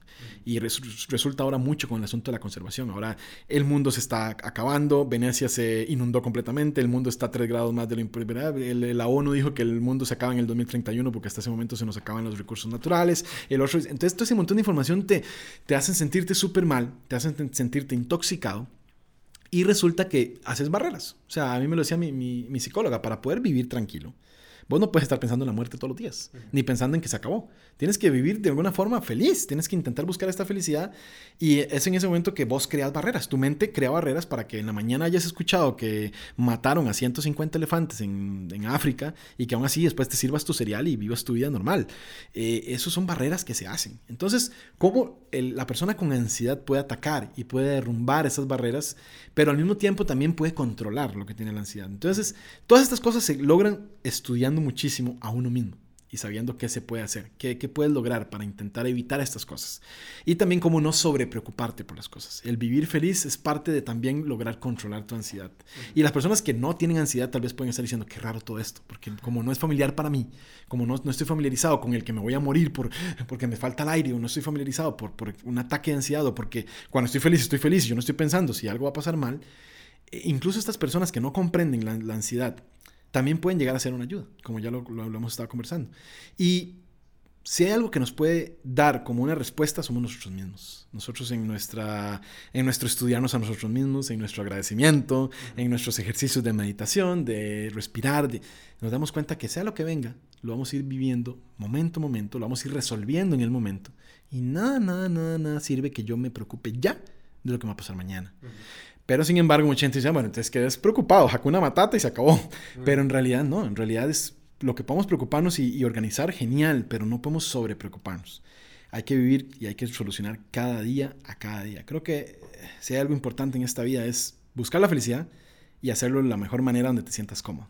Ya cuando la búsqueda de felicidad te genera estrés, incomodidad, eh, no, no estás buscando la felicidad, estás intentando algo, algo que no, o sea, es algo muy contradictorio, que, que te puede llevar a un mal camino. Pero bueno, así es, así es la vida, así es la vida. Pero aún así, como decís, eh, puede ser la ansiedad o puede ser cualquier otra cosa que, igual, conocernos a nosotros mismos tiene eh, todas las bases para poder vivir una vida más plena, aunque no sea, ¿verdad? Aunque no sea porque tengo ansiedad, eh, igual si yo me conozco a mí mismo, puedo decir como, bueno, ok, hoy voy a trabajar, voy a, no me voy a estar tanto por el trabajo, están saliendo cosas mal por aquí, pero bueno, puedo atacarlas de otra manera, como, como, no sé si escuchaste el, de Félix también. claro, claro. Cuando él dice, eh, hay que deshacerse de, ese, de esas... Eh, basura del disco duro, digamos. Claro, claro. Porque solo así, solo así llegan más ideas y llegan más cosas como que no dice, tal vez esto no está tan mal, tal vez eso puedo verlo de otra manera, ¿verdad? Claro, claro. Entonces, igual, al fin y al cabo, no es, no es algo tampoco que solo le aplique, o te aplique a vos, o te aplique a una persona con ansiedad. Claro, claro, no, mucha gente dice, mira, eso te funciona a vos, pero para mí es otra cosa. Pues sí, hay que buscar esa, esa cosa. ¿Qué significa esa cosa que, que puede hacer que, que, que las cosas funcionen así? Y creo que lo importante de estos espacios es escuchar lo que a otra persona le pasó te ayuda a buscar una, una solución para vos mismo también. claro. y bueno, a pesar de que sea una hora, no importa. Fueron como 15 minutos de perros. Eh, ahí, ahí que lo, lo, oigan en dos partes. Em, aún así, eh, tu trayectoria es bastante interesante. O sea, yo desde que te conocí estabas en la parte de la fotografía. Eh, pero no estabas tan metido cuando estábamos, era animación digital. Estaba buscando todavía. Sí, pero, pero aún así, bueno, te has seguido desde que, desde que estás en esto y he visto ese progreso bastante, bastante chivo, me encanta. Gracias. Eh, ¿Cómo lidias con, con, estas cosas cuando estás como de viaje también? ¿Y cómo, cómo ha surgido toda esa parte del viaje que también es súper interesante? ¿Y cómo llevas toda esa parte de llevar el, balance, verdad? De, de, estar viajando y estar... Eh, sé que tenés mucho apoyo de la familia, pero Claro, pero... Me eh, interesa también esa parte, ¿no? Eso no es todo. Exacto. Puedes tener el apoyo, pero eso no, eso no, no, significa que te vas 60 días y todo bien. eh, vieras, que, vieras que es muy, muy interesante. Yo personalmente, como crecí en un pueblito pequeño, eh, mis papás tenían muchos hijos y pues mm, para nosotros la definición de un gustito o de un antojito o de un capricho no era un viaje, era pues ir a pasear en el carro a algún lado. Eh, entonces yo no viajé en un avión hasta que tenía, mi primera vez que viajé en un avión yo tenía, mm, me parece que tenía 20 21 años, me parece, 22 años por ahí. Fue la primera vez que yo viajé en un avión. Entonces quiere decir que fue hace poco, yo tengo 28.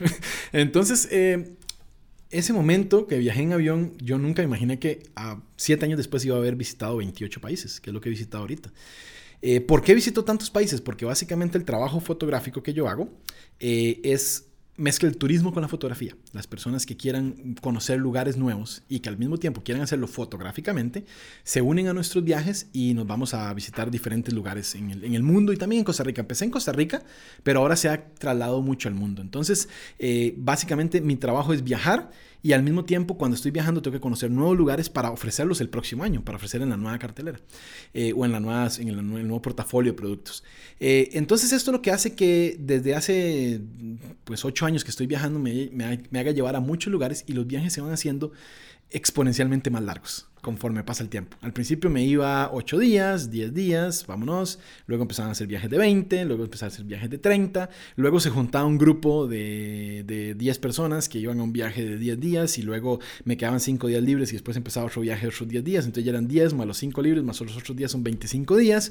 Y ya cuando me da cuenta, hace poco este año hice mi gira más larga que fueron 50 días por África. Entonces, este, entonces resulta que uno dice, ¿cómo logro ese balance? Porque sos una persona con problemas de ansiedad.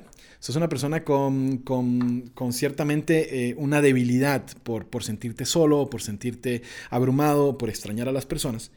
Y mi ansiedad se dispara, porque hay disparadores, creo que eso no, no sé si lo conversamos bien, pero hay disparadores de la ansiedad, hay cosas que te hacen sentirte más ansioso, y en mi caso era la enfermedad, la enfermedad y la muerte, creo que es muy normal, creo que Cualquier persona se puede sentir disparado su ansiedad por la muerte o por, o por la enfermedad. Pero hay personas que, por ejemplo, eso me lo decía mucho el psiquiatra, hay personas que tienen problemas del corazón o han han experimentado algún problema del corazón y cuando les dan ataques de pánico creen que les va a dar un ataque cardíaco. Yo era asmático y yo creía que me estaba ahogando. Hay personas que le tienen miedo a los, a los, a los animales, a ciertos animales, no sé, a serpientes o así, y un ataque de pánico puede ser que sienta que hay una serpiente ahí cerca. Son cosas que básicamente nuestro cerebro interpreta y dice que es lo que más... Así, de cabrón es nuestro cerebro. Sí, es increíblemente. O sea, yo he tenido que hacer las paces con mi cerebro porque yo lo culpaba y era como, este cabrón cerebro, ¿cómo se le ocurre ponerme en la mente, jugar con mis sentimientos así, como agarra lo que más me debilita y, y, lo usa contra mí. entonces era como todo un pleito, toda una pelea con mi cerebro. Y entonces esto era como que a mí lo que me, me disparaba era eso, ¿no? La enfermedad, el, el, la muerte, mis familiares, que algo les pasara a mis familiares. Cuando pasaba lejos mucho de ellos, o muchos días, empezaba como esa ansiedadcita, ¿no? Como esa, ah, ya habíamos hablado de ese, de ese, sentimiento, ay, otra vez, y aquí viene la ansiedad, y ok, vamos a ver cómo la controlo, cómo la hablo. Y a veces, un par de veces mientras que he viajado, me ha dado una, no le llamo un ataque de pánico porque en realidad nunca he sentido nada tan horrible como lo que me pasó la primera vez, pero es un preataque, le diría yo, un preataque de pánico. Y me ha pasado un par de veces viajando, a veces que no te puedes dormir y sientes esa certeza absoluta que algo está mal. El problema es que como mi trabajo es en naturaleza, biodiversidad, eh, wilderness, eh, muchas veces estamos en lugares sin ninguna conexión. Y pues sí, hace 30 años, pues igual los que viajaban no tenían ninguna conexión de ningún tipo, aunque quisieran. Hoy en día la tecnología me ha ayudado muchísimo porque a pesar de que extrañe mucho a mis hijos, a mi esposa, yo están a un solo clic de mí, están a un clic de WhatsApp, a, un, a una llamada de Skype, ahí están. Entonces, cuando a veces estoy en esos lugares, en especial en África, que a veces estoy en lugares que son 8 días sin conexión, eh, por ahí del día 5 o 6 me da una certeza absoluta que algo malo está pasando. Y cuando me da esa certeza absoluta empiezo a sentirme estresado y ansioso porque no puedo comunicarme con ellos ya para preguntarles si todo está bien. Al principio yo no sé cómo mi esposa me aguantaba porque yo era, cada dos minutos era como, ¿están todos bien? ¿Todos bien? ¿Cómo les fue? ¿Cómo les va? ¿Todo bien? ¿Está todo bien? No ha pasado nada, no ha pasado nada. Era, era terrible, o sea, yo no sé, pobre, es una, una, santa. Pero, pero sí es como que en los viajes han tenido que ser un balance de esto. Y he tenido que empezar a desprenderme de esos sentimientos tan feos. En primera instancia, mucha gente me dice, ¿cuál es, ¿cómo haces con tu medicamento o cuando ya terminaste tu medicación para no lograr una, dependencia de ese medicamento? le digo a la gente que uno de los mejores antiestrés que yo tengo es que me, tengo una pastilla de mi medicamento en el bolsillo, siempre. Siempre. Entonces yo siento que ahí tengo como, una, como un escudo protector, ¿no? Entonces ahí se puede llamar que ya hay una especie de adicción, pero no sigo tomándola, sino que la tengo siempre conmigo. Y esas cosas ayudan muchísimo, esas pequeñitas cosas. Ese asunto de que me despreocupo, siempre que salgo de viaje le dejo a mi esposa todos los datos, dónde voy a estar, qué lugar, qué campamento. De alguna manera ella en una emergencia se puede comunicar conmigo. Entonces yo, como decían, como dicen por ahí la, la gente en inglés, good news, dice no news, good news. no hay noticias, no han dicho nada, todo está bien. Entonces es como es como ha sido, ha sido todo ese proceso, el balanceo en, los viajes, y ha logrado que los pueda disfrutar muchísimo más. Ahora estos viajes tan largos que hago, eh, los puedo disfrutar muchísimo más, puedo centrarme en lo que es y al agradecer me ha ayudado muchísimo. Eh, también cuando hago estos viajes, que son bastante largos, de 50 días, 40 días, eh, son viajes donde tengo que darme mis breaks o mis espacios para simplemente hacer nada, procrastinar. Uno tiene que tener eso porque en realidad yo doy un servicio. Y a pesar de que mucha gente me dice, bueno, trabajas de la fotografía, yo, la fotografía está implícita en lo que yo hago, pero al fin y al cabo yo estoy dando un servicio social. Yo estoy acompañando a las personas en su viaje, estoy dándoles información, estoy guiándolos, estoy solucionándoles problemas en el momento. Entonces yo ocupo estar en todas. Tengo que estar bien fresco para ellos, tengo con toda la energía. Entonces, cuando termino un grupo de, a veces hay grupos cansaditos de 15, 16 días, veo a las mismas personas las 16 días, no sabes cómo son esas personas, esas personalidades. Y después de 16 días quedas molido. Y dentro de 3 días viene un grupo de 10 más a hacer otra vez lo mismo. Y no es justo para ellos que vos estés cansado del primero. Porque ellos quieren hacer su viaje de la misma manera, en misma emoción. Al principio eso era un reto. Pero ahora descubrí que personalmente lo que a mí me funciona mucho es desconectarme. Un día, siempre dejo por lo menos un par de días entre grupo y grupo para no hacer nada. A veces si tengo a disponible una de las cosas que más me gusta hacer es eh, ir a espectáculos. Me encantan los espectáculos. Me encanta el teatro, me encanta el música, me encanta cine me encanta teatro callejero, teatro inmersivo, me encantan esas cositas. Entonces, si hay posibilidad de que esos dos días esté en una ciudad, por ejemplo, me voy a lo que yo encuentre, algún teatro, alguna cosa. Y es que porque soy medio adicto a ver a las personas a ver a las personas con mucho talento. Me encanta ver a las personas con mucho talento. De eso soy súper fan del Circo du Soleil, soy súper fan de, del teatro, de la música, porque ver personas tan talentosas como que me recarga energía. Entonces, cada vez que tengo un chance, hago eso. Y si no están a la mano, pues tengo siempre en mi, en mi, en mi dispositivo alguna película, me desconecto, duermo un buen rato, hago lo que me gusta, eh, de repente ahí medio rasgo la... Camino, camino ahí medio rasgo la guitarra, si tengo chance de tener una guitarra cerca, algo que me desconecte completamente e inicio el viaje siguiente como nuevo, como nuevo. Es como un, un, un asunto que nosotros intentamos luchar contra la procrastinación todos los días, este, este, este arte de no hacer nada, este arte de posponer todo. Entonces, a veces yo lo utilizo para mi beneficio también. A veces procrastino para sentirme nuevo, renovado y disfrutar. El problema es cuando uno entra en el hueco de que no puede salir de la procrastinación, que también me pasa, también me pasa. Eh, y entonces, así como logramos el balance en los, en los, diferentes lugares. Personalmente, el hacer fotografía, el viajar, no solamente me gusta, me encanta. O sea, me siento, me, me siento potenciado, me siento como la mejor versión de Álvaro es la versión que está en esos momentos disfrutando la naturaleza y viajando.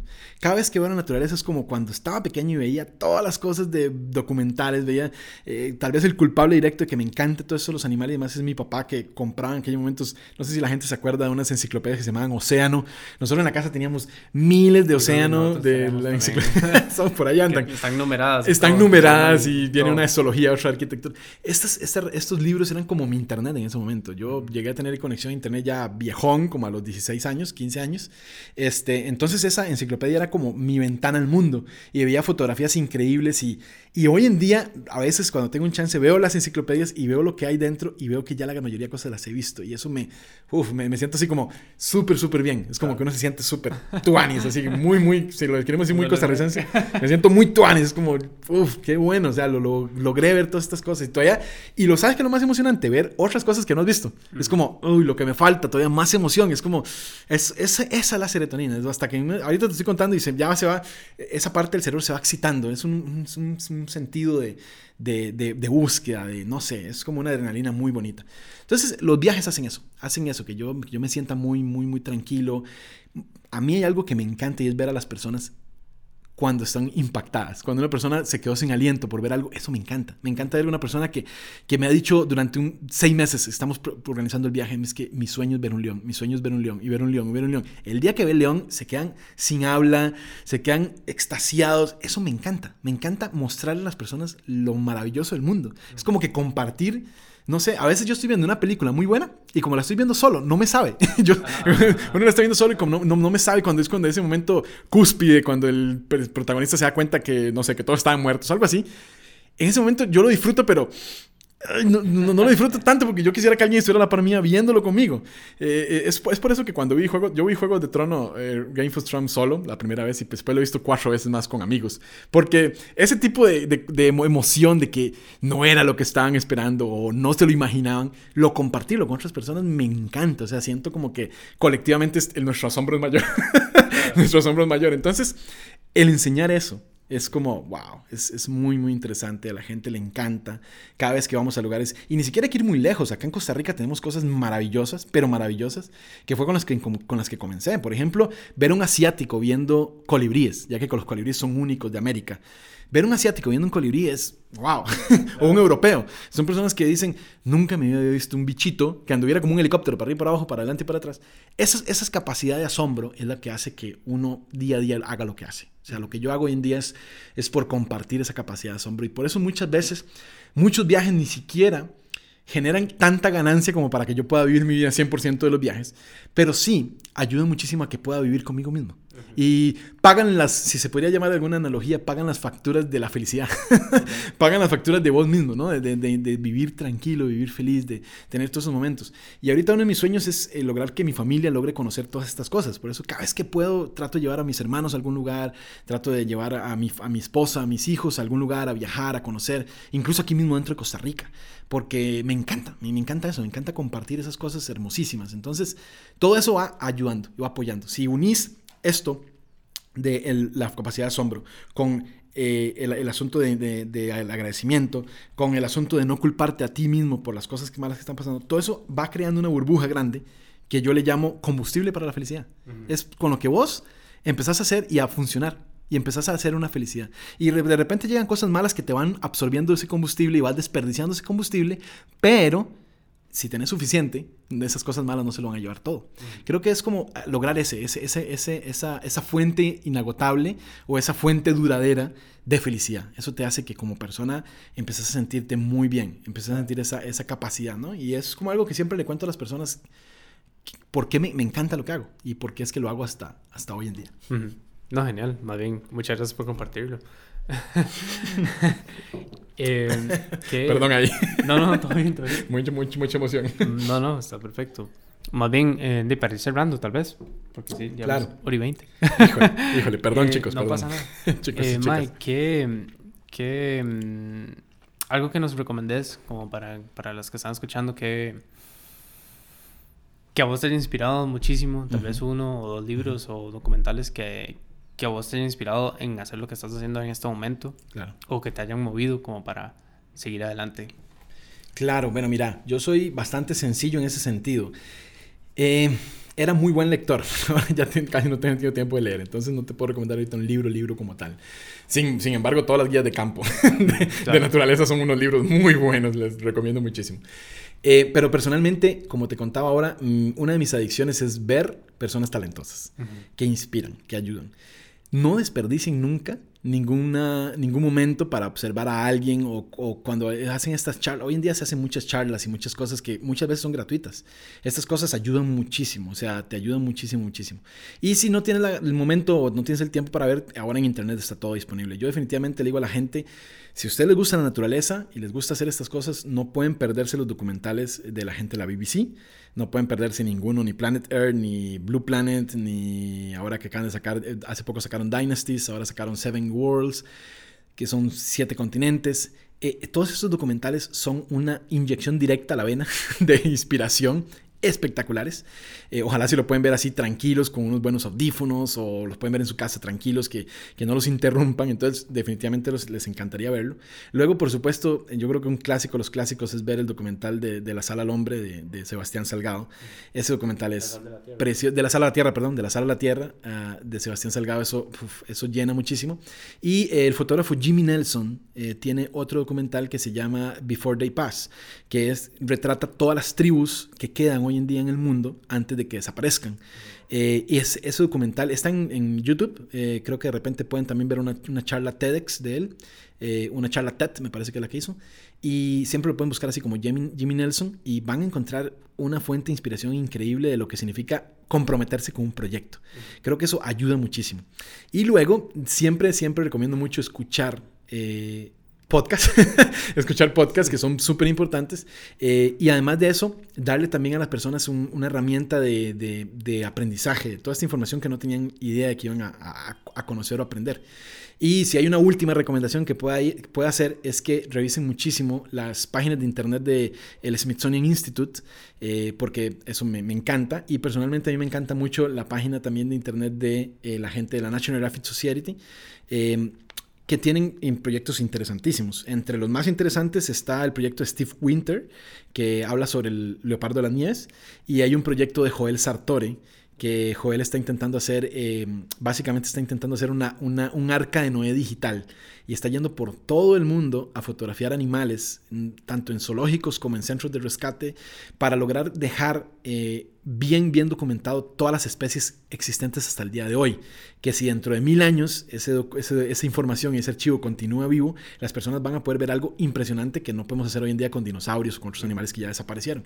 Entonces, el, el, el proyecto de él se llama Archive eh, y básicamente trata sobre hacer un arca, hacer un arca de, de básicamente los animales. Entonces, toma fotografías de estudio, eh, súper buenos, con fondo blanco de todos los animales posibles. Entonces sigan el trabajo de Joel, definitivamente Joel Sartori les puede, les puede dar como una inspiración muy grande. Y eso es como en la parte que si te gusta todo esto de la, de la, de la biodiversidad, de los animales, creo que es una recomendación, o sea, no lo dejen, no lo dejen de ver. Y a veces yo ando descargado en, en, el Netflix, que ahora ya se puede descargar a los dispositivos, ando descargado todos los documentales de BBC posibles, y cuando me siento bajoneado de inspiración y más, nada más me veo un capitulito y eso es como, como un mm. directo. un shotcito directo. Me siento, cuando termino, estoy así que tengo que detenerme porque quiero salir a experimentar y a ver, ya, ya, ya. Es algo muy, muy interesante. Entonces, con esas recomendaciones creo que definitivamente van a sentir mucha inspiración. Es ahí donde vas cuando sentís como duda o sentís... Eh, no sé, cuando te sentís que, que, no estás dando la talla. Claro. Es en esos lugares donde... Claro, claro. Y ahora es muy digital, ¿verdad? Ahora ya, ya, ya casi que me estoy sintiendo muy carajillo al decir esto, porque sé que muchas personas cuando le preguntan eso, no, yo voy a la enciclopedia de la, Real Academia Española a sentirme bien. Personalmente yo no, yo soy muy sencillo en ese sentido y creo que estoy utilizando la tecnología lo mejor que puedo. Entonces a veces cuando me, me siento esa, esa falta de creatividad, esa falta de de inspiración, esa, eh, a nosotros aquí en Costa Rica le llamamos a esa, esa, como esa tristeza, yo voy directamente a las cosas que me inspiran y especialmente que, que excitan los sentidos. Es como eso que me, visualmente me encanta, eh, auditivamente me encanta y el trabajo que ellos hacen es espectacular en cuanto a ese sentido de mezclar todo, perdón, de mezclar todo eh, y lograr hacerlo pues de una manera que vos al final termines emocionado. Entonces, busco mucho refugio en esos lugares importantes. Y muy importante, busco refugio en personas que admiro y que tal vez conozca. O sea, personas que no tienen que ser exactamente que admiro, que son de, no sé, de otro país. Hay personas que admiro aquí en Costa Rica y que son amigos. Y a esas personas a veces les digo, madre, jale por, por un cafecillo, jale por, a comernos algo. Y pucha, ese rato de conversar Uf, es también mucha inspiración, es mucha, mucha inspiración. Entonces, cuando me refugio, me refugio mucho en esos lugares, no sé, como que me ayuda mucho a continuar. No, genial. Y no, muchísimas gracias por toda la información, por tanto que nos has dado. No, no, te, agradezco un montón y te felicito muchísimo porque estos proyectos son importantísimos. Ahora, hoy en día, que hay tanta información, qué importante que la información tenga sentido y, que la, y que la información sea útil. Imagínate lo importante que es este podcast a como los que has hecho anteriormente, porque son temas tan usuales que la gente nunca se, atreve a pensar en eso o ni siquiera se atreve a pedir ayuda cuando necesita ayuda. Entonces, eh, hacer algo así, estos podcasts, cuando me acuerdo la primera vez que me contaste los podcasts, me dijiste, no son de foto. Porque me dijiste, no, no, esos podcasts no son de foto, son de, son de la vida, aunque, no, aunque suene raro, pero es de la vida. Y eso fue lo que más me llamó la atención, porque de foto puedes hablar y podemos hablar técnicamente aquí de foto dos horas, pero... Pero después, yo lo que pienso es como, pero después ya me voy a quedar sin temas. ya, de, Qué bien pensado, la foto. sí, pero perfecto, la verdad que muchas felicidades y espero que les vaya súper bien y además de eso, que las personas que hayan escuchado este podcast les haya gustado y además de eso que lo compartan, que creo que es importantísimo, creo que es, si a ustedes lo que está escuchando ahorita les llamó mucho la atención, ¿Cómo puede agradecerlo? Agradecer este poquito de información, esta, esta, esta hora, ¿no? Un poco más de una hora de, de información, puedes agradecerla compartiéndola. Compartiendo esto con las demás personas, compartiéndolo con las personas que les interesaría. Mira, conozco una persona que le podría interesar este tema y le mandas el podcast, que nos escuche hablando paja un rato. Y además de eso, que se inyecte también de, de, emoción y que sepa que hay otras personas viviendo eso también. Me quitaste las palabras. Qué barbaridad. Álvaro, ¿lo pueden seguir en Instagram? Sí. ¿A dónde más te pueden Híjole, bueno, eh, me pueden seguir en Facebook eh, también, eh, en el Instagram y me pueden seguir también en la plataforma de 500 píxeles, 500px. En todos los lugares me puedes encontrar como Álvaro Wildlife, como de vida silvestre, foto. Álvaro Wildlife Foto, ahí me puedes encontrar. Y de repente, yo siempre digo a las personas que me escriban. Me encanta que me escriban, porque la gente a veces no escribe nada. que me escriban, que me pregunten, que no sé, hay mucha gente que dice, sí, yo preguntar que, voy a preguntarle cuál es la mejor cámara para iniciar. Ya todo el mundo haber preguntado eso. Mira, no importa, no importa. O sea, preguntármelo un millón y un veces. O sea, es bonito compartir todo eso. Entonces, ahí me pueden encontrar, pueden preguntar. Y el sitio web eh, se llama es que es mi apellido cubero.com, álvarocubero.com es como el sitio web donde pueden encontrar todo. Buenísimo. muchísimas gracias por el tiempo. Buenísimo, man. Buenísimo. Pura vida. Se me cuida, man. Qué chido, en serio. Me encantó esta conversación. y de ahí, él lo dijo todo, así que si les gustó esta conversación y les parece eh, algo que puedan compartir, pues como él dice, también eh, compártanlo con más personas. Creo que eh, es, tiene un valor muy, muy, muy grande y creo que ustedes pueden también ayudar a que más personas sepan sobre estos temas, sepan que no están solos, sepan que a pesar de las redes sociales y demás y los seguidores, hay mucha gente que está lidiando con un montón de cosas que también los demás pueden hacerlo y pueden estar en, la misma situación que estuvo Álvaro en algún momento. Así que ya saben, eh, me pueden seguir a mí en Instagram como arroba lightsaint o eh, mandar un correo a roberto lightsaint.com. Pura vida.